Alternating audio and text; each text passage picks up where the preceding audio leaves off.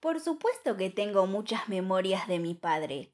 Es natural, considerando que vivimos bajo el mismo techo en nuestro no precisamente extenso hogar desde el momento en que nací hasta que me fui de la casa a los 18.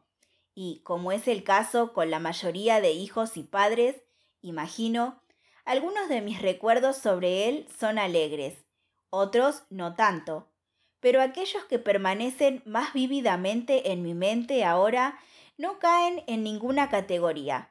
Ellos implican eventos más ordinarios. Este, por ejemplo. Cuando vivíamos en Yukugawa, parte de la ciudad de Nishinomiya, en la prefectura de Hyogo, un día fuimos a la playa a deshacernos de un gato. No un cachorro, sino una vieja gata. ¿Por qué necesitábamos desprendernos de ella? Es algo que no puedo recordar. El hogar en el que residíamos era una vivienda unifamiliar con un jardín y con bastante espacio para un gato. Tal vez era un animal callejero que nos habíamos quedado y que ahora estaba preñada, y mis padres sintieron que no podían cuidar más de ella. Mi memoria no es clara en este punto. Deshacerse de los gatos en ese entonces era algo corriente. Nadie iba a criticarte por hacerlo. La idea de castrarlos nunca se les cruzó por la mente. Yo estaba en uno de los grados inferiores de la escuela primaria en esa época, creo. Así que probablemente sucedió alrededor del año 1955 o un poco más tarde. Cerca de nuestra casa se hallaban las ruinas de un banco que había sido bombardeado por aviones estadounidenses, una de las pocas cicatrices todavía visibles de la guerra. Mi padre y yo partimos esa tarde de verano para dejar a la gata cerca de la orilla. Él pedaleó su bicicleta mientras que yo me senté en la parte de atrás sosteniendo una caja con el animal dentro.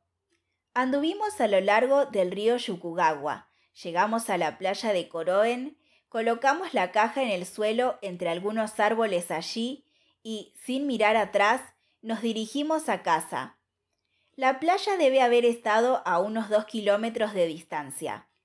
En casa nos bajamos de la bicicleta discutiendo cómo sentíamos pena por ella, pero qué podíamos hacer, y cuando abrimos la puerta del frente, la gata, que recién habíamos abandonado, estaba allí, saludándonos con un maullido amistoso, con la cola en alto. Se nos había adelantado. Por mi vida no pude entender cómo había hecho eso. Nosotros íbamos en una bicicleta, después de todo. Mi padre también estaba perplejo. Los dos permanecimos allí por un tiempo completamente sin palabras. Lentamente, la apariencia de asombro de mi padre cambió a una de admiración y, finalmente, a una expresión de alivio. Y la gata volvió a ser nuestra mascota. Nosotros siempre tuvimos gatos en casa y nos gustaban. Yo no tenía hermanos o hermanas, y los gatos y los libros eran mis mejores amigos cuando estaba creciendo. Me encantaba sentarme en la veranda con un gato a tomar sol.